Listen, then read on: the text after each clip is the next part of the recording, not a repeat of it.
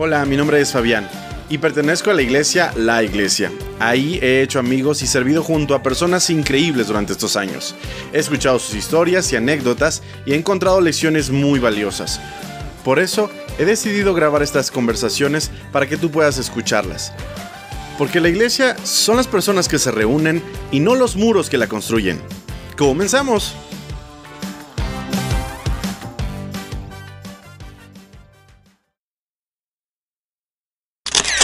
¿Qué hola gente? ¿Qué tal? ¿Cómo están? Sean todos bienvenidos a un nuevo episodio de su podcast Backstage. Esta semana una sorpresa muy, muy, muy especial. Con ustedes, el famosísimo Juan Pablo. ¿Cómo estás? Muy bien, gracias Luis. ¿Tú? Muy bien también, muchísimas gracias. Muy contento de tenerte y de tener la oportunidad de platicar contigo. Yo muy contento de estar aquí. Muchísimas gracias. Sé que eres, porque bueno, ya conocemos un poquito de la historia de la iglesia. Sé que eres una parte muy, muy importante y en su momento vamos a llegar a que nos platiques eso. Pero vamos a empezar desde lo básico. Y en, en este podcast lo básico es conocer, para empezar, tu nombre completo y a qué te dedicas. Bueno, mi, mi nombre completo, Juan Pablo Maquisa González Luna. Tengo dos trabajos. Ok. Una agencia de viajes. Ok. Este, en donde vendemos viajes de turismo y atendemos a algunas empresas importantes. Y por el otro lado estoy empezando una empresa de tostado de café. Ándale, ándale, ándale. ¿Ya cuántos años llevas con la empresa de, de viajes? Con bueno, esa empresa es familiar. Ah, ok. familiar. Ya la empresa tiene 69 años. Mm. Entonces prácticamente viene de mi papá. Ok. Y ya estamos la segunda generación ahí. Yo llevo 14, no, ya más. Como unos 17, 18 años ya en la empresa. Wow. Que estuve un tiempo de misiones y luego me, invitaron a la empresa y entonces nos regresamos, que es un tema ahí. Este, ya 17 años en la empresa. 17 años. ¿Ocupas Digo, ¿algún puesto en específico o no hay puestos? Sí, sí, sí. Jorge, mi hermano, está como cabeza, como director. Ok. Y yo estoy ahí como director comercial. Ah, perfecto. Entonces hablamos el mismo idioma. el mismo idioma. ok. Y en la parte de café, cuéntame, ¿es algo nuevo? ¿Todavía está empezando? Yo tenía una. En el 2016 empecé una cadena de restaurantes. Ok. Cotidiano. Ok. Y desafortunadamente nos queríamos comer el mundo, crecimos muy rápido y la pandemia nos puso un hasta aquí. Sí, les afectó. Sí, yo, yo tuve que vender. Ok. Este, y a raíz de que vendí, cuando yo hice la cadena de, restaurantes, siempre pensé que el café iba a ser una parte central. Entonces me empecé a meter mucho en el tema del café. Y cuando me quedé sin el restaurante, Cristóbal, mi hijo, ya había empezado a vender café y me invitó a que hiciéramos una empresa. Entonces ahí estamos. Wow. Creo, creo saber, digo, a lo mejor corrígeme, que también en WeWork tenían parte de, cotidiano, ¿no? Es correcto. Eran parte de los puntos y creo que tenían una en, Providencia. Y alguna vez fui con Ana Barba y a una junta y la verdad muy bonito. Ah, muchas muy gracias. bonito. Y, es parte de los retos, ¿no? Que nos dejó este 2020. Pero bueno, de verdad les deseo lo mejor. Gracias. Eh, platícanos un poco sobre cuándo conociste tú em, a Jesús de alguna manera. E, e, ese, ese momento de tu vida se ubica muy en tu niñez, en tu adolescencia.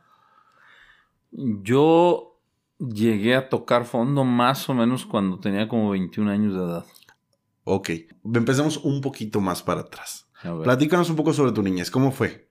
¿De dónde eres? Para empezar, ¿es de, aquí? De aquí, de, Guadalajara. Toda la vida de aquí de Guadalajara. Ok. Platícanos algo de tu niñez. ¿Qué recuerdas de ella? Qué buena pregunta. ¿Qué pudiera decir que resaltó mi niñez? Digo, yo creo que algo que me llevó a conocer a Jesús y que se fue acumulando durante el tiempo fue que yo de niño era muy gordo y muy torpe. Ok. Y entonces de alguna manera empecé como a recibir ahí un cierto de bullying. Ok. Que posteriormente fue un tema, este, ya con mi papá de diferencias y de, de situaciones ahí familiares que, que me llevó como a, la crisis, a tocar fondo y, fue cuando ya abrí mi corazón a, conocer a Jesús. Pero, eh, digo, pudiera, aunque tengo muchos recuerdos muy gratos de mi, de mi niñez, pero tratando de hilarlo con, con, el tema al que vamos o el que importa aquí es este de cómo conocí a Jesús. Yo creo que ese es un tema de lo que me acuerdo. Ok, digamos que fue algo, algo importante en tu vida. Esta, este bullying, si se le llama así, porque este bullying ya es un término muy nuevo. Cuando eh, éramos más jóvenes, pues no se llamaba de esa manera. Pero fue secundaria, me imagino, prepa. Eh, ¿Fue esa época? Yo, yo diría que fue primaria y secundaria. Ok, primaria y secundaria. primaria y secundaria. ¿Y, tú consideras que eso terminó afectándote emocionalmente al grado de tu autoestima o algo así? ¿O... Sí, yo diría que sí. Este, que gracias a Dios después Dios hizo algunos milagros importantes en mi vida. Sí, claro, sí. Este, de los cuales estoy muy agradecido. Este, pero sí, este, temas de autoestima, temas de, de rechazo, este, sí, por ahí va. Ok. Eh, me imagino que esto te costó digerirlo con el tiempo y como a muchas personas nos llega a suceder, esto se termina reflejando en alguna situación no sé, alguna dependencia cierta cosa. Y digo, yo, yo siempre he dicho que cada quien se mata con lo que quiere. Unos con mujeres, otros con alcohol, otros con... Todos tienen su, su, todo, cada quien se mata con lo que quiere. Y quien diga que nunca ha tenido una mala decisión, bueno, yo creo que está hablando de manera un poco ciega, ¿no? Pero me imagino que entonces por ahí fue el camino, ¿no? En algún momento a lo mejor eso no, no llegó, no llevó a una buena decisión.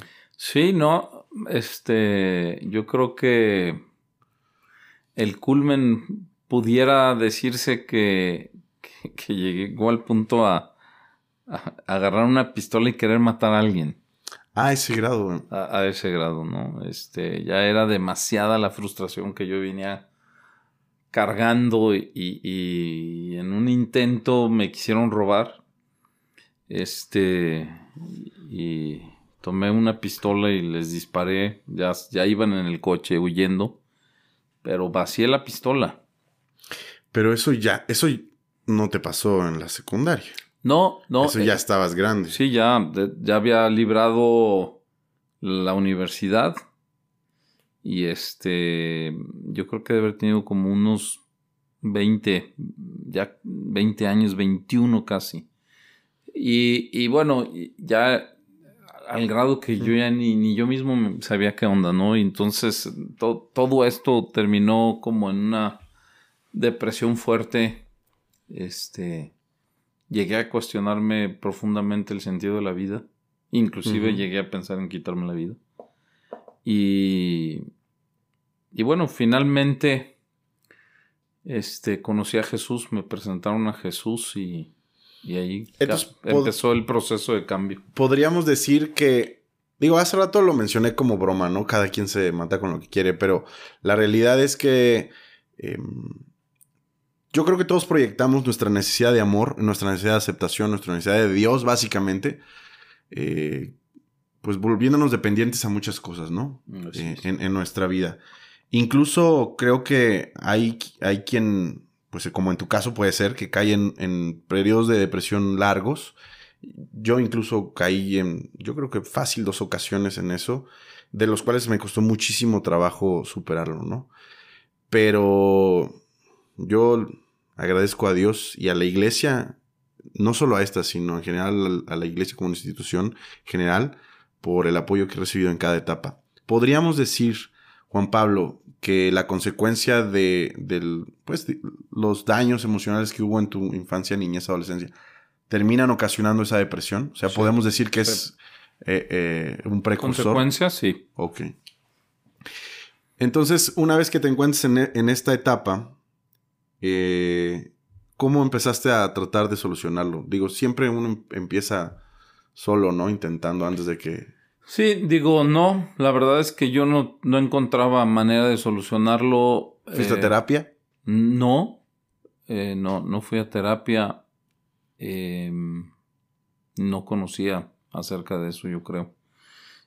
Mm, mis papás, yo creo que en su preocupación, yo les causaba tanto problema a ellos que ellos empezaron a buscar y ellos terminaron escuchando de Dios, la Biblia, se metieron a unos eh, estudios de Biblia y posteriormente ellos fueron los que me invitaron a mí a conocer este asunto, ¿no? Ok, si no, si no es mucha indiscreción, dices que les causabas problemas. ¿En qué sentido crees que causabas problemas? No, yo creo que ya no sabían qué hacer conmigo. ¿Eras muy relajiento? No tanto relajiento, yo creo que era muy conflictivo. O sea, era ah, tal la frustración que yo manejaba por dentro que, que, que nada me parecía. Ok. No, no, estaba contento con nada. Este, a todo le veía el problema. Y yo creo que mis papás ya no sabían qué hacer, no sabían si por la derecha, por la izquierda, por el centro, ya no sabían, ya habían agotado todas sus, sus este, posibilidades. Ok, digamos que esa era la manifestación, digamos, social que tú tenías por la depresión y el conflicto. Y cuando ellos se acercaron por primera vez a la iglesia, eh, ¿lo hicieron en, el catolicismo? O... Sí, en aquella época, eh, de alguna manera, mm, para nosotros no existía el cristianismo, ¿no? No estaba ni siquiera en el radar. Ok. No sabíamos ni que existía. Alguien empezó como a compartir estudios de Biblia. Y bueno, una amiga de mi mamá, que, es Elia, y empezaron a tomar ellos estudios de Biblia, ¿no? Ok, ¿en alguna iglesia en especial? No, no, solo estudios de Biblia. Solo estudios de Biblia. Como católicos, ¿no? Ah, ok, Digo, posteriormente se viene una etapa en donde como grupo eh, nos piden que, que, no hagamos esos estudios de Biblia y terminamos de alguna manera, aunque no muy oficial, pero terminamos siendo excomulgados de la iglesia católica y entonces ahí empieza la primera iglesia a la que asistimos. E-, esta historia ya me la había platicado alguien. Se me hace súper interesante. Entonces, porque eso me conecta directamente con Nueva Alianza. Así es, correcto. Ok, tú, entonces, cuando tus papás empiezan a ir a estos cursos bíblicos, ¿qué edad tienes tú? Eh, yo creo que ando entre los. Yo creo que ellos han de haber empezado cuando yo tenía como 20 años más o menos. Como 20 años. ¿Como o 19, 20 años. ¿Como cuánto tiempo ellos habrán ido antes de que tú empezaras hacia acaso ir por primera vez? Yo empecé por primera vez a los 23. Ah, ok, o sea... Tres años. Ellos habrán estado unos tres años Dos años, tres años. ¿Y qué sabías? O sea, cuando llegaban a tu casa y te platicaban, ¿qué sabías sobre esos grupos de Biblia? Bueno, en realidad no me platicaban gran cosa. Ok. O sea, simple y sencillamente me invitaban a conocer a Jesús, ¿no? O a ir a, un grupo o a ir a, algún lugar este, en donde hubiera algo espiritual, ¿no? Este, pero no, no, no, no recuerdo que me platicaran nada. ¿Y te daba curiosidad o realmente te daba flojera? Digo, tenías 20 años, ¿verdad? La verdad te voy a decir que este yo me enfadaba cada vez que hablaban de eso. Sí, claro, es normal, completamente. Sí, yo me enfadaba cada vez que hablaban de eso. Y una vez mi papá me insistió mucho y me dijo, oye, yo creo que deberías de, intentarlo, te va a ayudar mucho. Por favor, ven. total, finalmente yo le dije a mi papá, está bien, voy a ir. y entonces me empezó a decir, pero no te vayas a asustar y que mire y que cantan y que la canción. Y entonces yo le dije, mira, mira, mira, yo voy. si no me gusta, no me gusta. Ok. Y, ya, o sea, no me digas más. Y finalmente terminamos yendo. Cuando llegamos al lugar estaba la alabanza. Ok. Y me acuerdo que entró mi papá primero y se fue a, sentar a algún lugar y yo me fui directamente al centro, adelante. Ok. Y levanté mis manos y me rendí a Dios. Wow. Primera ocasión. Primera ocasión. Wow. Eh, pudiésemos decir que la alabanza tuvo el papel importante en ese día para sí, digo, lo yo, que sucedió. Sí, yo no sabía lo que estaba sucediendo, simple y sencillamente leí los cantos, este, llegué y yo no sé, yo no soy una persona que siente mucho, ¿no? O sea, yo, yo no soy... ¿Te consideras muy serio? ¿Te consideras hermético? Mm, no, no tanto, pero, pero no soy de aquellos que llega a un lugar y dice, ay, aquí... Percibí un aura. Sí. O sea, no, no soy de esos. O sea, no es que llegué al lugar y haya sentido algo, no. Simple y sencillamente sentí una atracción o algo tocó mi corazón. Wow que dije, esto es lo que yo he estado buscando, esto es lo que yo necesito y simple y sencillamente pasé al frente, este, y me acuerdo que levanté mis manos y ahí me, entregué, me rendí. ¿Lloraste? Sí, claro que sí. Sí, es El... Después, la persona que estaba dirigiendo ahí, este, dijo que aquellos que necesitaran oración, que pasaran al frente y que pidieran un milagro, ¿no? Yo me acuerdo que que yo he escuchado a mucha gente, ¿no? Que yo quiero sanar enfermos, que yo quiero hacer milagros, que y yo yo dije, yo yo, quiero hablar de Dios, o sea, yo, yo, eso es lo que primer día todavía. Primer día, sí, primer día. Y así fue como como realmente yo me convertí. ¿Habías practicado el catolicismo eh, anteriormente a eso? Sí, de alguna manera yo había entrado en un grupo con los legionarios. Mm, Porque mis amigos estaban en los legionarios, entonces yo fui a los legionarios a tratar de encontrar ahí a Dios. De hecho, me acuerdo que después de un retiro de silencio que hicimos en Chapala, me invitaron a, a, a, irme de sacerdote. O sea, yo ya estaba con mucha necesidad de acercarme a Dios, ¿no? O sea, yo ya estaba buscando. Este, me acuerdo que yo iba a misa y, y después de la comunión me hincaba y volteaba a ver a todo el mundo y como preguntándome qué tengo que hacer, qué tengo que sentir. Y la verdad es que nunca llegué a nada, ¿no? Y, bueno, finalmente lo que me llegó, lo que me llevó a buscar por otro lado fue que yo no veía una congruencia en mis amigos. ¿Entre qué y qué? Entre, entre lo que estábamos haciendo para la Iglesia Católica como ministerio, digamos así y sus vidas. O sea, yo no veía una congruencia en, en, eso. O sea, por un lado, escuchabas cosas que decías, ¿cómo esto no va? O sea, ni con la iglesia católica, ¿no? Y, y fue lo que me llevó como a buscar por otro lado. O de alguna manera como alejarme de eso, ya dejó de llamarme la atención. Ok.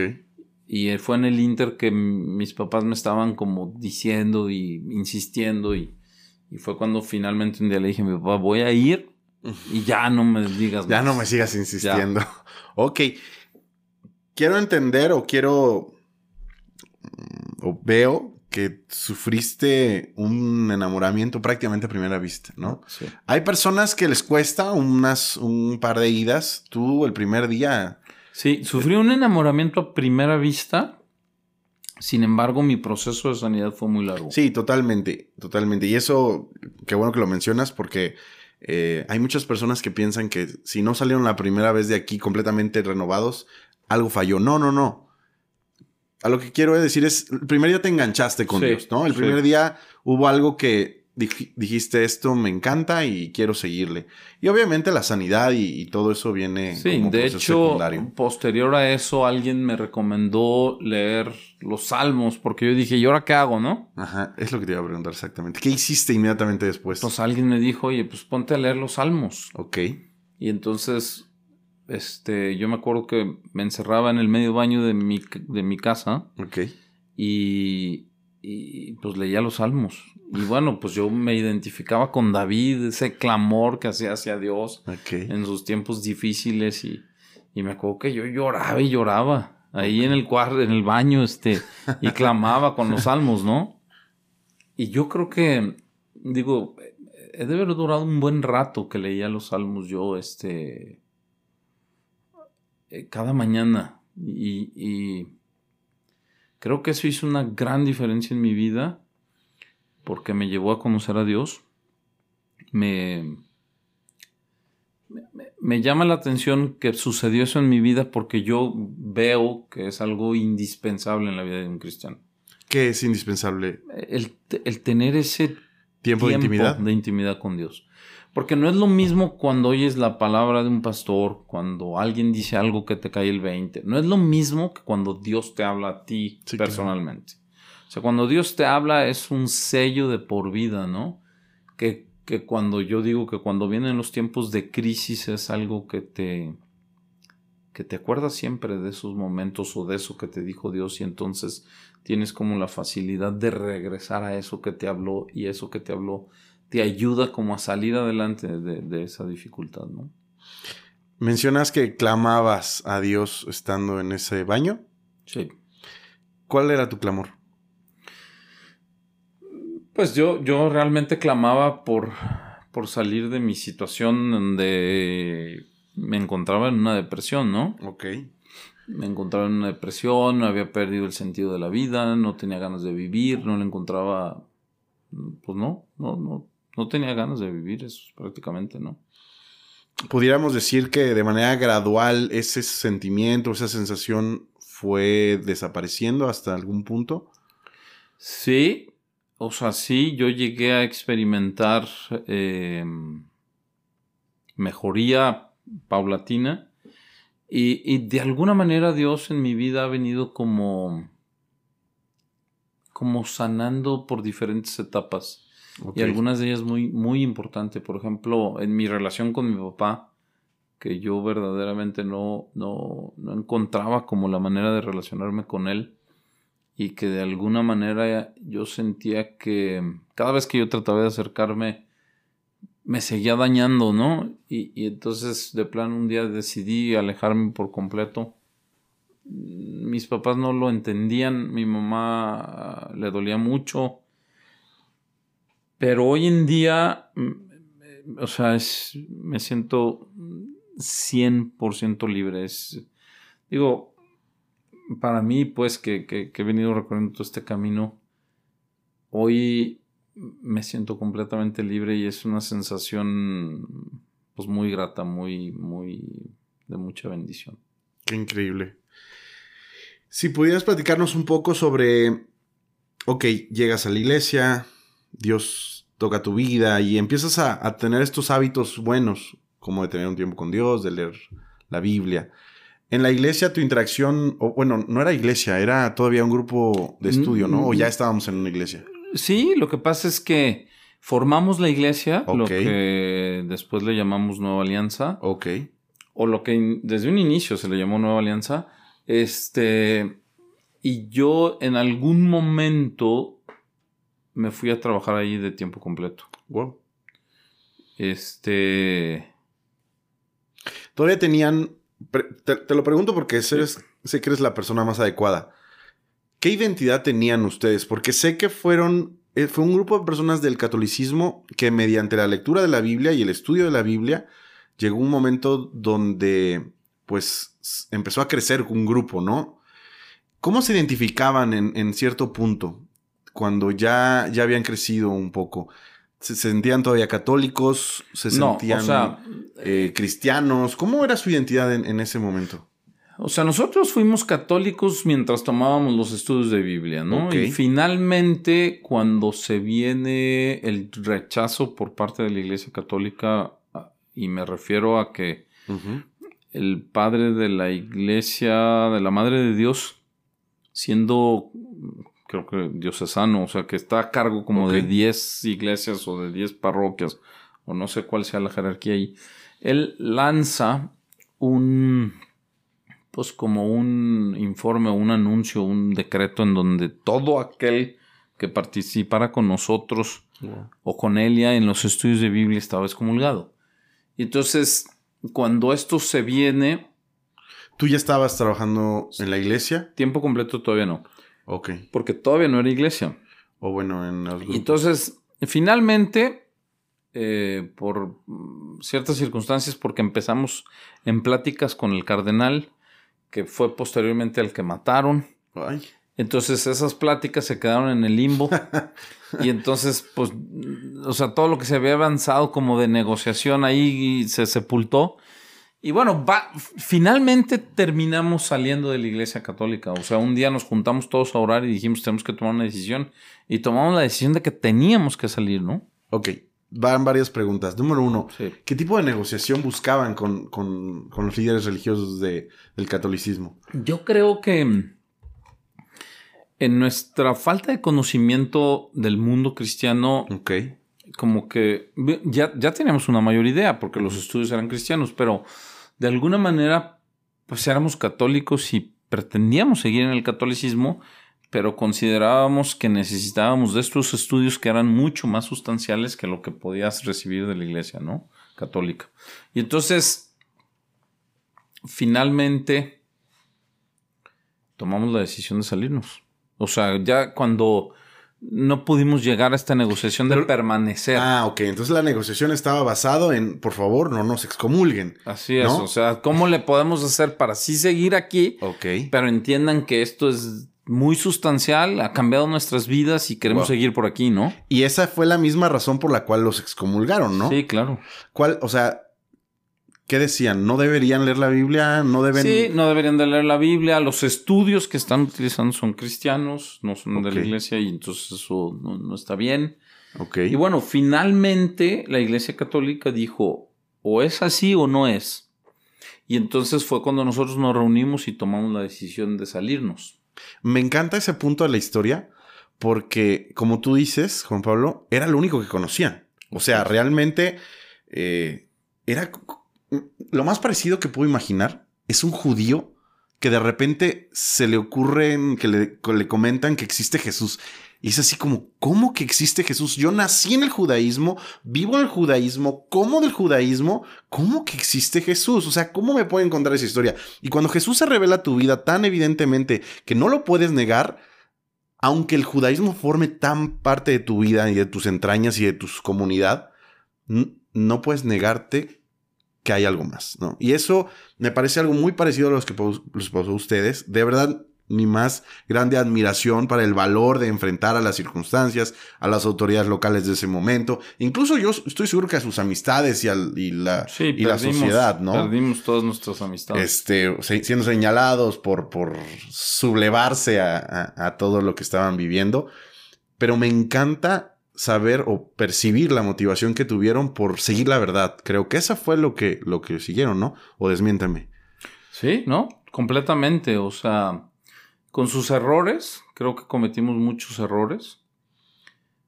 Eh, porque precisamente no teníamos una idea clara del cristianismo, ¿no? Entonces yo, yo sí creo que, que cometimos errores de forma. ¿A qué me refiero? Errores en donde nuestro corazón no había sido completamente conquistado por Jesucristo, en donde nosotros no habíamos entregado por completo nuestro corazón a Jesucristo, y era más el tema de la forma, ¿no? Y, creo que cometimos algunos errores, este, herimos a algunas personas, em, porque el Evangelio no se trata de una ley, no se trata de una regla, no se trata de si haces esto está bien y si haces esto está mal, sino más bien de, experimentar un, un encuentro personal con Jesús que se puede dar en una sola vez o en un transcurso de, de- de varios meses, años, ¿no? En donde cada vez te vas enamorando más y cada vez vas entregando más tu vida. Y, y yo creo que. Yo creo que sí, Jesús nos pide todo, ¿no? Pero a veces le pedimos a la gente que dé todo cuando ni siquiera lo ha llegado a conocer o, o no le. No hemos permitido que cada persona pase su proceso, ¿no? Claro. Y entonces yo creo que cometimos algunos errores. eh, que fue en lo personal, en mi caso, Ujú. Cuando después yo entro de tiempo completo, hubo ciertas cosas que no me parecían, hubo ciertas cosas que con las cuales yo empecé a leer la Biblia, empecé a leer este historias de grandes hombres cristianos y de sus pensamientos acerca de la palabra. Y, y empezó a haber ciertas cosas que- con las cuales yo no estaba de acuerdo, no, no, no comulgaba, y fue cuando tomé la decisión. ¿De meterte a tiempo completo? O sea, No, ya estaba a tiempo ah, completo. ya estaba haciendo Ya. completo. ¿Tu función cuál era, perdón? Copastor. Ah, estabas de copastor. Sí. Ok. Ok. Y predicabas, me imagino. Sí. Predicabas, ok. Sí. Y, y fíjate que ahorita acuérdame de tocar ese tema, porque es un tema muy importante. Pero eh, todo esto, cuando yo empecé a ver cosas que, con las cuales no estaba de acuerdo, mm, fue que tomamos mi, mi esposa y yo la decisión de irnos de misiones con nuestros hijos, chicos, un año a una organización de alguna manera que, que lleva muchos años y, pues tiene una madurez, ha pasado por ciertas cosas. ¿Se, este, puede saber el nombre de la organización? Sí, en español es Jukum, en inglés ah, es okay. Ok, ok. Y de alguna manera están muy bien estructurados y, o sea, se cuidan, se protegen y buscan caminar bien, ¿no? Ok. Y esa es una de las razones por las cuales tomamos la decisión de irnos. La segunda razón por la cual nos vamos es porque que yo creo que en la iglesia puede suceder mucho, muy frecuente, y que es algo que tenemos que cuidar con todo el corazón, es que la iglesia se puede convertir en un... Ah, de hecho hay una canción que escuchaba yo el otro día de, Elevation, que hablan ellos que empezaron en un sótano, ¿no? Y que tenían, que eran teenagers y, y, que uno de ellos se llevó una guitarra vieja y empezaron a cantar. Y hay algo que me llama mucho la atención. Dice, no buscábamos dar un show, sino solamente encontrarnos con Dios. Después de una pequeña interrupción, volvemos. Nos quedamos, Juan Pablo, nos estabas platicando cómo, cómo le pasó a Elevation Worship, que empezaron en un lugar este, subterráneo y que empezaron a, a hacer música para encontrarse con Dios. Ahí nos quedamos. Sí, básicamente al punto que que te decía que a mí me pasó en Nueva Alianza es que yo preparaba las prédicas, pero eran prédicas de la boca para afuera. O sea, mi corazón no estaba conectado con Dios, ¿no? Y entonces, muchas veces en la vida ministerial, en la iglesia, hoy en día que se utilizan tantas cosas, este, que tienen que ser modernas las iglesias, que, o sea, es un riesgo continuo, ¿no? El, que te pares y entonces es un show, ¿no? No, no, porque no puedes dejar de pensar en las personas que tienes enfrente. Y entonces, que ¿cómo digo esto? Que si lo digo así, que si lo digo asado, que si le pongo la luz aquí, que si, que si cantamos así o que si hacemos asado y que... Y, entonces empezamos a desviarnos, ¿no? Esa es la verdad de las cosas, ¿no? Entonces, fueron las dos razones que a mí me me invitaron como a, desconectarme de todo, irnos un año, de entregarnos de misiones, conocer más a Dios, conocer más de una estructura sólida y, y, bueno, pues tomamos la decisión de irnos de misiones. Ya estabas casado, ¿verdad? Sí, ya estabas con cuatro hijos. Con cuatro hijos. Entonces ya te fuiste como a qué edad más o menos. ¿Qué de haber tenido yo? Eso ha de haber sido en el 2000 más o menos, 2004. Entonces yo haber tenido como treinta y tantos años. Treinta y tantos años, ok. Mira, te soy honesto, sé que, que ahorita mencionas lo de que hubo errores en el proceso. Pero no, no dejo de sorprenderme de la similitud que, que, hay entre el libro de Hechos y lo que ustedes vivieron. Incluso eso, ¿eh? Sí, sí. Incluso eso, o sea, no dejo de ver similitudes y es normal hasta cierto punto, porque habían partido de la, del cero. De la nada. Habían partido del cero. Entonces, de alguna manera, y, sin, sin, verlo tan crudo, pero pues era normal, ¿no? Ahora, siempre, y como la mismo hechos, hay quien, quien dice, ah, está bien, ya en este nivel nos quedamos, no pasa nada. Y hay quien sigue haciendo comparativas bíblicas o sea, contra la Biblia, continúa haciendo la comparativa y dice, ok, no, no, no hemos terminado. Deberíamos continuar, ¿no? Y eso es creo que lo que empieza a poner en el corazón de algunos la semillita de decir, continuemos buscando lo que sigue, ¿no? Porque no deberíamos detenernos, esto no ha acabado. Y es más, yo creo que no hemos acabado. No, no, por supuesto. No hemos acabado. Seguimos, seguimos. Seguimos y, seguiremos. Y seguiremos, y seguiremos buscando. Así es. Y eso de verdad es algo, es algo increíble. Hay bastantes cosas que admiro y del proceso que vivieron y de todo lo que hicieron. Durante todo este tiempo que estuviste en Nueva Alianza, ¿fungiste como copastor o fungiste de alguna otra cosa? ¿Estuviste de maestro? ¿Tuviste tu célula? ¿Algo más? Bueno, yo inicialmente estaba como líder de jóvenes. Ah, ok, ok. Les compartía los estudios a los jóvenes. Ok. Y posteriormente pasé a ser copastor. Ok. Entonces primero pastor de jóvenes y después copastor. Hay algo que me causa un poco de curiosidad. Eh, mencionas eh, que en cierto momento tuviste una relación complicada con tu papá. ¿Tu papá siguió asistiendo a Nueva Alianza? O sea, tuvieron caminos paralelos en ese sentido. Aún así podríamos decir que hubo cosas que les costó trabajo en su relación padre-hijo. Sí. Aunque ya tuvieran ambos la misma fe. Sí. Digo, de alguna manera. O sea, mi papá también tiene un background muy difícil. Ok. Porque su papá lo abandonó cuando él tuvo tres. Su mamá se murió cuando él tuvo doce. Entonces quedó huérfano. Y bueno, pasó un proceso difícil, ¿no? Que bueno, yo creo que mi papá siempre tuvo como las ganas de hacer las cosas bien. Su deseo, eh, el deseo de su corazón era formar una familia. Y, y, y bueno, vaya que hizo muchas cosas bien. Sin embargo, pues por lo que él había vivido y lo que había sufrido, también hizo otras cosas mal, ¿no? Y de alguna manera, eh, por alguna razón, nuestra relación no era buena.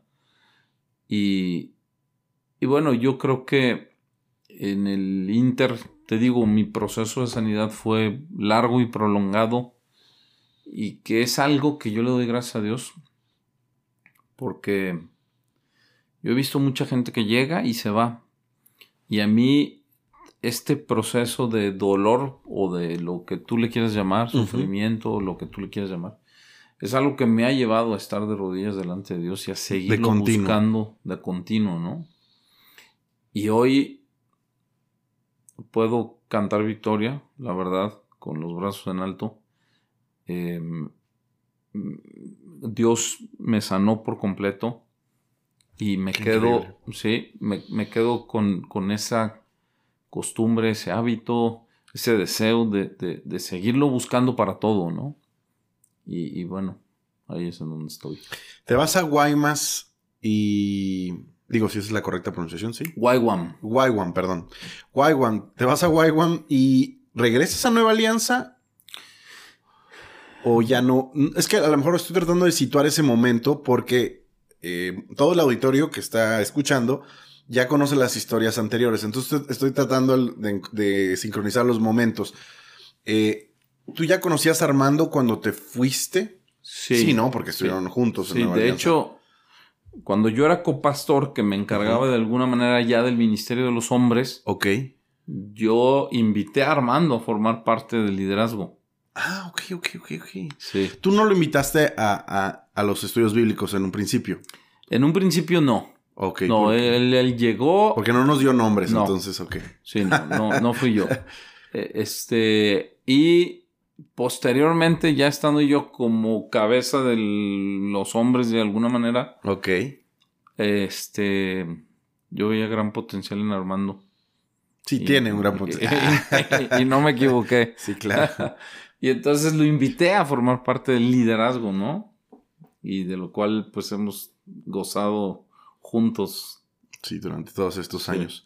Entonces, en el momento que tú te vas eh, digo, para sincronizar, ¿no, ¿no es el mismo tiempo en que Armando se va con su familia? No, yo em, me voy, regresamos, intentamos volver a la Nueva Alianza. Ok. Como por instinto natural. Y cuando regresamos nos damos cuenta que estamos en otro canal. Ok. Que ya no encajamos y empezamos a ver en dónde sí encajábamos, ¿no? Entonces nosotros nos vamos a a la iglesia Palabra de Vida. Oh, güey, ok. Y, y entonces, digo, la relación con Armando nunca cesó, siempre, yo creo que fue de los pocos que, que, que con nuestra salida de Nueva Alianza nos seguimos hablando y nos seguimos frecuentando, ¿no? Eh, fue muy agradable y, y, posteriormente, o sea, yo nunca quise como son sacarlo a que se salía de Nueva Alianza. Nos juntábamos, platicábamos, nos veíamos. Yo nunca toqué el tema hasta que posteriormente él me empezó a hacer preguntas. Y entonces yo empecé a responder. Y bueno, finalmente ellos toman la decisión de irse a Houston. Pero ha de haber sido yo creo que unos cuatro años después de que nosotros regresamos, más o menos cuatro años después de que ustedes regresan de. O, puede que más, ¿eh? No, no tengo bien la, el cálculo, pero sí. Ok. Eh, y tú en ese momento seguías en Palabra de Vida. Sí, seguí en Palabra de Vida. Me invitaron a formar parte del liderazgo. Me hice un tiempo cargo de los jóvenes. Ah, todavía en, Palabra de Vida. Palabra de Vida. Ok. ¿Y qué más hiciste ahí en, aparte de eso? Digo, me invitaron a predicar, formaba parte de los ancianos. Ah, ok. O sea, estabas súper involucrado ya. Súper involucrado. Wow. Ok. Regresa Armando de Estados Unidos con esas intenciones. Bueno, desde eh, antes, perdón que te interrumpa. Ah, no, no te preocupes. Lo que pasa es que una vez nos vimos en Chicago para una cumbre de liderazgo. Ok. Este, de la iglesia de Willow Creek. Y fuimos y allá nos vimos y en una de las conferencias nos volteamos a ver, como bien dice Armando, y dijimos, hay que abrir una iglesia. Y ahí lagrimeamos y todo el asunto. Wow, wow, wow. Entonces, este, eh, yo, yo, considero que Armando es un cuate de, fe y, cuando dice algo, lo dice en serio, no es como, como aquellos que dicen, ay, sí, hay que vernos. Ajá, estaría padrísimo que hiciéramos X. O hay que vernos y no, y, no se concreta, ¿no? Y este cuate no, este cuate concreta lo que dice. Entonces, yo creo que ahí él en su corazón empezó algo, ¿no? Ok. Y en algún momento, si, si fue como un momento entre el que los dos se voltearon a ver y dijeron, ¿qué tal si pasara esto? Em, ¿Cuál fue tu papel en este proceso de, crear la iglesia? Bueno, de alguna manera Armando y Sara nos invitaron a formar parte de este inicio de la iglesia. Eh, Tú estando en palabra de vida. En palabra de vida. ¿Y qué dijiste? ¿Sí me cambio? Oramos, y vimos que sí, que, era lo que tocaba. Hablamos con Gabriel Millar, que es el pastor de, de, Palabra de Vida. Mm, nos dijo que adelante, que él ya lo veía venir y nos dijo que adelante y nos venimos a formar la iglesia. Entonces empezamos en este grupo de 10 parejas que, que empezó todo, ¿no? Y empezamos supuestamente Armando y yo de copastores, ¿no? Que la verdad es que yo creo que no funciona. ¿Por qué? No, es muy difícil, o sea, es muy difícil, es muy difícil de tratar de llevar a cabo una misma función, ¿no? Porque era la función de pastor. Y entonces, pues la verdad es que, quieras que no, hay diferencia en, las visiones eh, y, y, no, íbamos a poder juntos hacer la misma mm, función. Y yo orando y, viendo cómo estaba la cosa, digo, yo reconozco que el llamado lo recibió él, ¿no? Entonces yo me hice a un lado. Ok. ¿Te hiciste a un lado a cuántos años de que había empezado el proyecto de la iglesia? Qué buena pregunta. ¿Pero qué será? ¿Dos años? ¿Tres años? Dos años. ¿Pero te haces un lado solo como copastor manteniéndote en la iglesia? ¿O de plano.? No, yo creo que aquí nunca ha habido la, función de copastor, ¿no? Este. Entonces. Eh, nos hicimos a un lado. Sin embargo, seguimos participando. Ah, ok, ok. Este. Como servidores. Posteriormente. Este. Yo empiezo a estar más ocupado con el tema de mi trabajo. Y entonces me, retiro un poquito más. Pero digo, de alguna manera, pues siempre estando aquí, ¿no? Ok. Ya estando aquí, después de que, de que decides a lo mejor de hacerte un lado, como tú lo mencionas, em, ¿qué, otra, ¿qué otras partes en la iglesia te has involucrado? Digo, he predicado. Ok. Este. Y, y, ahorita me he involucrado con Chuy Mejía. Ok. Que, que, creo que Dios está haciendo algo tremendo a través de él porque pues se han visitado algunas colonias muy necesitadas y en algunas de ellas ya es impresionante, ya se está dando alfa, ya hay gente, 18 gentes reuniéndose, o sea, algo impresionante, ¿no? Este, y ahorita estoy ahí con él, he sentido mucha carga por las personas como más necesitadas que probablemente no tengan como las mismas oportunidades que otros, ¿no? de salir adelante. Ok. Entonces, digo, yo te he escuchado predicar, predicar en varias ocasiones. Eh, sé que es parte de las funciones que desempeñas aquí en la iglesia y me da muchísimo gusto. Sé que Chuy, de hecho, le estoy pidiendo que nos acompañe próximamente. Ojalá nos pueda acompañar.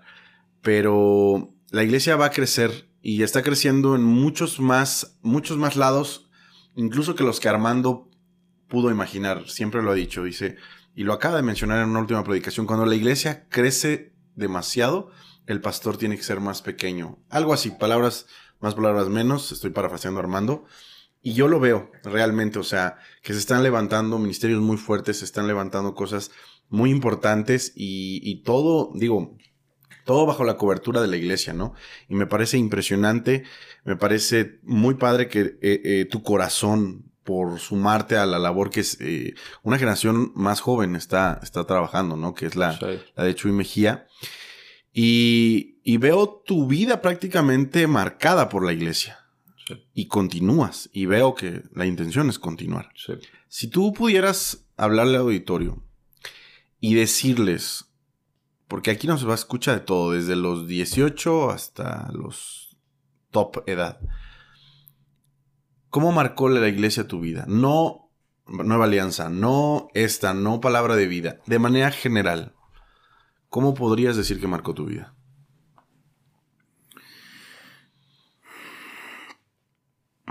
Qué buena pregunta.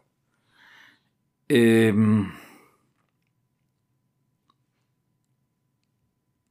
Probablemente voy a decir algo muy difícil, pero que creo que, que es bien importante. Yo creo que la iglesia es indispensable, indispensable, no hay de otra, o sea, es indispensable. Sin embargo, creo que muchas veces la gente se conforma con lo que puede recibir en la iglesia. Y entonces e, es como la educación de los hijos, ¿no? Sí, claro. Delegamos la educación de los hijos a las escuelas. Porque estamos muy ocupados o porque no hemos entendido nuestro llamado o porque, etcétera, etcétera, ¿no? Y siento que así pasa con los cristianos. O sea, que así nos pasa, ¿no? O sea, es, muy fácil venir y que te den el plato servido de comida, ¿no? Vienes los domingos, te dan el plato servido, la alabanza está increíble, la predicación muy buena. Entonces no hacemos nada, nosotros por nuestra relación con Jesús, ¿no? Y yo, yo siento y he sentido muy fuerte últimamente que, que los tiempos por ejemplo, te pongo un caso así rapidísimo, ¿no? Ahora que Armando ha estado insistiendo mucho en el tema del Espíritu Santo y que queremos ver grandes cosas del Espíritu Santo. O sea, yo me voy a Hechos y yo veo la palabra de Dios y el otro día, por ejemplo, te pongo un caso, ¿no? Viene Ananías y Zafira y dicen que vendieron un terreno y que lo vendieron en tanto y que lo aportan a la iglesia y Pedro les dice, ¿por qué le mienten al Espíritu Santo? Y pácate, las caen muertos y a Dios que les vaya bien.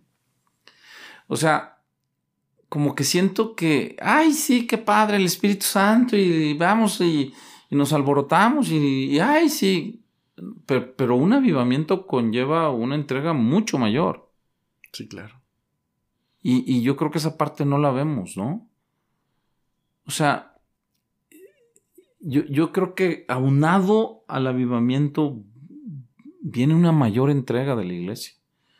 Viene un mayor entendimiento de lo que significa vivir para Cristo. Y que es una parte que no se está predicando o no se está avisando, ¿no? O sea, sí, viene un mover del Espíritu Santo y, todo el mundo se emociona, quiere los milagros, quiere ver. Y es, yo, yo me doy cuenta que en los tiempos de la iglesia primitiva fue un factor fundamental el Espíritu Santo, porque ante una incredulidad tal o ante una resistencia tal o ante una...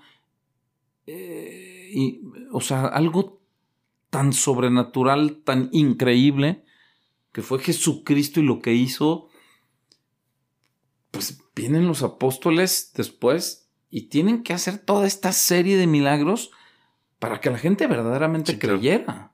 ¿Sí me explicó? Pero, pero vemos la parte padre, pero no vemos lo que los apóstoles sufrieron. O sea, los apóstoles, este, todos fueron, este, martirizados. Martirizados. Y entonces, yo siento que, que la iglesia tiene que llegar al punto de amar a Jesús con todo su corazón. ¿Cómo podemos hacer eso? Mira, yo, yo ahora en este tiempo de la pandemia a mí me ha caído el 20 de, algo muy importante que es el sentido de la eternidad. O sea, estamos aquí de paso. De paso. O sea, cuando tú pones esta vida comparada contra la que viene, no significa nada. No, claro. Y entonces, empieza, entonces empiezas a ver pasajes como los que dice Pablo. Oye, para mí morir es ganancia y vivir es Cristo. A ver, ¿por qué decía eso? O, hay ciertos pasajes que, que no nos atrevemos a cuestionarnos o no nos atrevemos a meditar en ellos. Y entonces yo veo una iglesia primitiva con un avivamiento impresionante pero también veo la otra parte en donde los apóstoles dejaron todo por hacer eso. La iglesia primitiva lo vivían todos juntos y de todos aportaban para vivir y había una igualdad. Dice la palabra de Dios que pues que la gente aportaba y que, que los que tenían más dejaban de tener más por aportar a los que no tenían y los que no tenían podían tener más porque aquellos que aportaban y entonces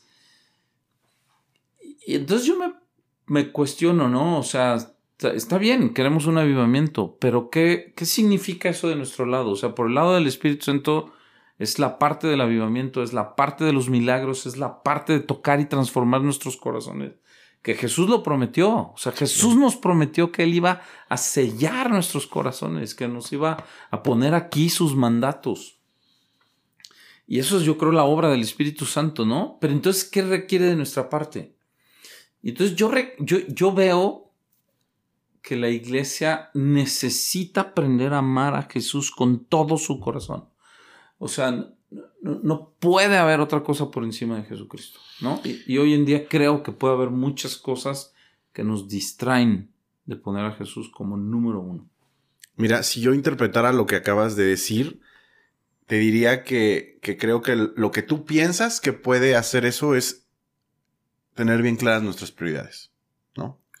O sea, lo que puede llevarnos a, amar a Jesús sobre todas las cosas eh, es tener a, Jesús como prioridad número uno bajo el mundo que nos rodea, porque la verdad seguimos viviendo, o sea, seguimos comiendo, seguimos trabajando, seguimos haciendo todo. Por supuesto. Y creo que es el clamor de muchas, de muchos predicadores durante todos estos años. Pongamos a, a, Dios, a Jesús como primera prioridad. Pongamos a Jesús como primera prioridad. A lo mejor no lo hemos podido lograr. Pero yo creo también, Juan Pablo, que los tiempos ayudan a que eso suceda. Claro. ¿Por qué? Eh, en la abundancia, dicen que en la abundancia nadie busca a Dios probablemente la escasez, probablemente la persecución, probablemente la enfermedad genere, genere una generación dispuesta a hacer casi cualquier cosa por Jesús. Entonces, digo, me atrevería a decir que probablemente la pandemia permitió ahorita que los ojos de muchísima gente, incluso los de la iglesia misma, este, dejaran de ver la luz, dejaran de ver el escenario, dejaran de ver eh, a lo mejor lo que habíamos puesto encima del Evangelio como un adorno que no está mal, pero había, ah, quizá lo habríamos priorizado y es probable, es probable que este proceso de pandemia nos haya permitido a muchas personas empezar a ver hacia otro punto. ¿Coincides conmigo? Sí, completamente. O sea, es mi caso, ¿no? Te estoy hablando de que, híjole, pues cuántos años llevo yo de cristiano, man. Y, y te digo, bueno, obviamente es cada quien tiene su tiempo y habrá que respetar los tiempos de cada quien. Sin embargo, creo, bueno, no voy a entrar en eso ahorita, pero yo llevo muchos años diciendo que amo a Jesucristo, Y inclusive yo he platicado con Armando muchas veces, ¿no? De que no he estado yo satisfecho con mi vida y mi relación con Jesucristo. Armando dice que me exijo demasiado. Pero finalmente ahora en la pandemia llegué a entender, ¿no? Que el tema es amar a Dios, a Jesús con todo mi corazón. Este, y una cosa es decirlo y otra cosa es tomar la decisión, ¿no? Ok a partir de que eh, tú estás pasando estos pensamientos en tu, en tu cabeza, pragmáticamente, ¿cuáles, ¿cuáles han sido los cambios que tú has hecho para caminar rumbo a esto? He tratado de vivir una vida más sencilla. Ok. He tratado de poner por obra más la palabra. O sea, no, no, no puedo leerla y, y hacer caso omiso, ¿no? O sea, Jesucristo decía, el que oye mi palabra y el que la pone por obra, ¿no? Entonces veo que Jesucristo toma muy en cuenta el tema de, los necesitados. Ok, entiendo. Por ejemplo, te pongo un caso. Hay un pasaje que a mí me ha impactado, ¿no? Dice, el día, en el día final, o sea, va a venir Jesucristo, va a llamar a todo mundo y les va a decir, a ver, ustedes para allá. Y ustedes para allá. De la rayita para allá. Ajá. Y ustedes son ovejas y ustedes son cabritos. Y entonces empieza a dar la explicación de por qué unos son ovejas y los otros son cabritos. Y fíjate que me, llama mucho la atención que en ningún momento menciona.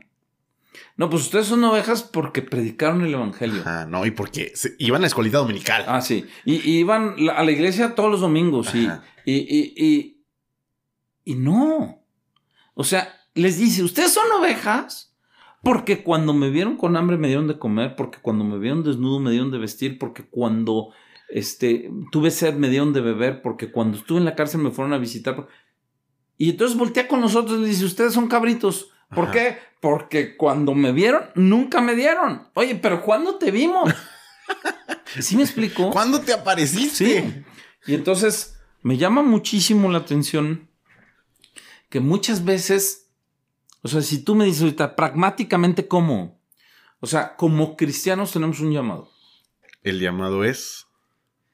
Tenemos que establecer el reino de Dios en la tierra. Y muchas veces vivimos en nuestra burbuja, con nuestros sueños, con, con, nuestras metas, que no quiere decir que está mal. Sí, sí, sí. O sea, como decía Armando ayer o antier, ¿no? O sea, todo tiene que estar puesto en manos de Dios. Wow. Pero ojo, todo, o sea, cuando tú pones la vida eterna en perspectiva, muchas cosas pierden su sentido. Sí, totalmente. ¿Sí me explico? Y a veces son las cosas que no queremos dejar. Porque nos justificamos de alguna u otra manera. Y entonces, a la hora que tú ves la Biblia, y entonces, a, ver, y yo aviento este para la audiencia. Sí. O sea, tenemos que aprender a pensar más. Sí, claro. Porque venimos a la iglesia, pero no cuestionamos nada, no preguntamos nada. O sea, ¿por qué la Biblia habla de que el camino a la salvación es angosto? Y el camino a la perdición es amplio. O sea, son muchas cosas que, a veces están escritas, pero o, o no queremos verlas, o las vemos y no las entendemos, pero no las cuestionamos, no las meditamos, no las masticamos no las profundizamos, ¿no? Y entonces, yo digo, o sea, ¿qué nos está pidiendo Dios? O sea, y, yo creo que la iglesia, su primer llamado definitivamente es a llevar a la gente a enamorarlos de Jesús. Pero hoy en día también creo que la iglesia ha cometido un error. No hablo de nuestra iglesia, no, ¿eh? de la iglesia en general. Y, sobre todo porque nuestra iglesia o, México se influencia mucho de Estados Unidos. Y la iglesia de Estados Unidos, si tú escuchas a los predicadores a nivel mundial, cómo caracterizan a la iglesia de Estados Unidos, la caracterizan hasta cierto punto con, con un cierto confort, ¿no? Viven en un confort. Y, y el Evangelio es dicho por los predicadores americanos, se predica de una manera tal que no incomode a la gente. Se predica de una manera tal que, que la gente esté contenta y a gusto. Sí, claro. Y que le guste y, que... No, no, no. Y, entonces tú te vas a países orientales en donde hay un verdadero avivamiento, China, India, este, y algunos otros países que ahorita no, no, no, no, traigo aquí en la mente, Tailandia, no, no sé, países orientales. Sí, claro. Y entonces les preguntas, ¿cómo te predicaron a ti el Evangelio? Y te das cuenta que la manera en cómo predican allá el Evangelio es una manera en donde es todo o nada. O nada. Y entonces, y entonces las personas, cuando deciden entregarse, ya saben que es todo o nada. Y entonces viene a consecuencia un avivamiento tremendo. Y, entonces yo, por eso te digo, yo, yo, ahora que Armando ha estado convocando todo el tema del Espíritu Santo, que se me hace genial y que yo creo que es, eh, hay cosas, y, digo, Armando lo experimentó en su vida y por eso yo creo que Armando tiene un, un, fuerte eh, o una fuerte sensibilidad al Espíritu Santo o sea, hay cosas que el Espíritu Santo va a hacer que no las podemos hacer nosotros o no van a suceder en un servicio común y corriente. Sea, hay cosas que el Espíritu Santo tiene que venir y tiene que hacer en nuestros corazones, ¿no? Pero también siento que de nuestra parte, si de veras queremos ver un avivamiento, tiene que haber una entrega total. O sea, es, todo o es nada. O sea, y cuando hablo de eso, hablo de tu corazón primero. no estoy hablando de una religiosidad Sí, no, de, no, no estamos hablando de venir de rodillas desde Andares hasta, hasta la iglesia, ¿no? Así es, así es. O sea, y que Dios le pedirá a cada quien diferente, ¿no? Y eso es algo que tendrá que suceder ahí. Pero, pero lo que sí siento que tiene que venir en nuestro corazón es ese, ese deseo de amar a Dios por encima de todo. Y, y, dispuestos a poner por obra lo que dice la palabra. O sea, yo decidí involucrarme con Chuy Mejía porque ya lo venía sintiendo desde antes, pero no hacía nada. O porque no tenía tiempo, o porque, ay, pues a lo mejor no toca, o No, no, o sea, sí toca y tengo que tomar la decisión. Y ha sido una tremenda bendición participar con él. Wow. Juan Pablo, muchas gracias. De verdad, eh, admiro tu pasión. Creo que tienes muchísimo que aportar. Creo que estás teniendo incluso un segundo, una segunda visión, a lo mejor un, segundo descubrimiento de tu visión y se siente muy, muy clara. Eh, gracias por compartirla. Te invito a que sigas invitando a más personas a sumarte a eso, a a sumarse a, ese corazón de entregarse a, Jesús. Estoy totalmente de acuerdo que vienen probablemente tiempos diferentes para la iglesia, pero esos tiempos van a venir sí, solo si la iglesia toma ciertas acciones, ¿no? Eh, también creo que el Evangelio es algo que o se rechaza completamente o se abraza completamente.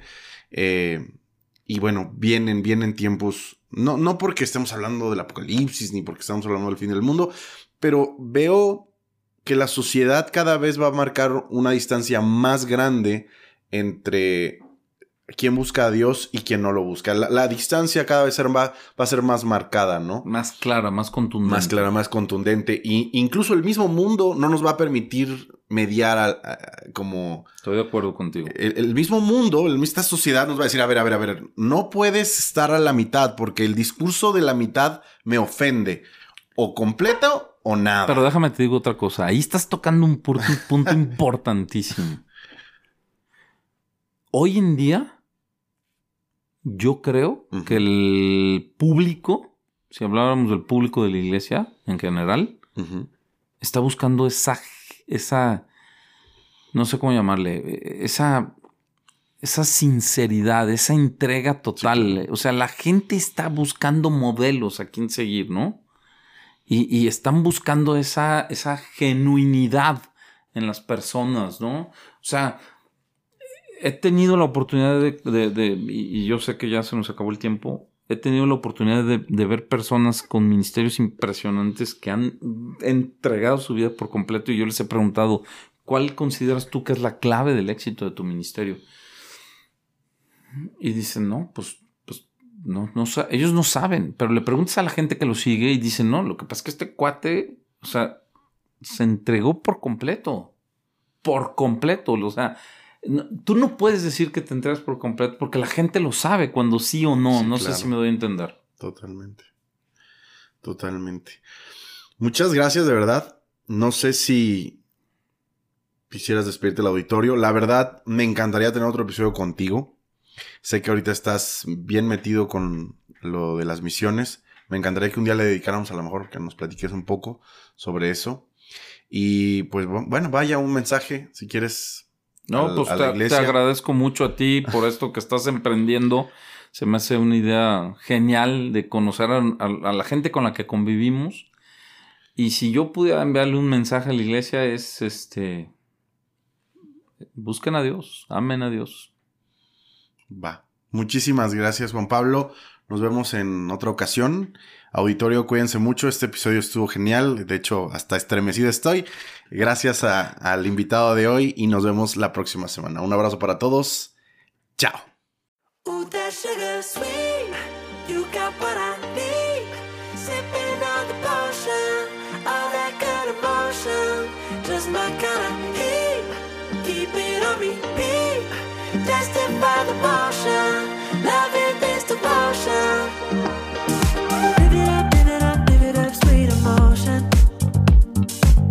time, every night, you and I on a roll.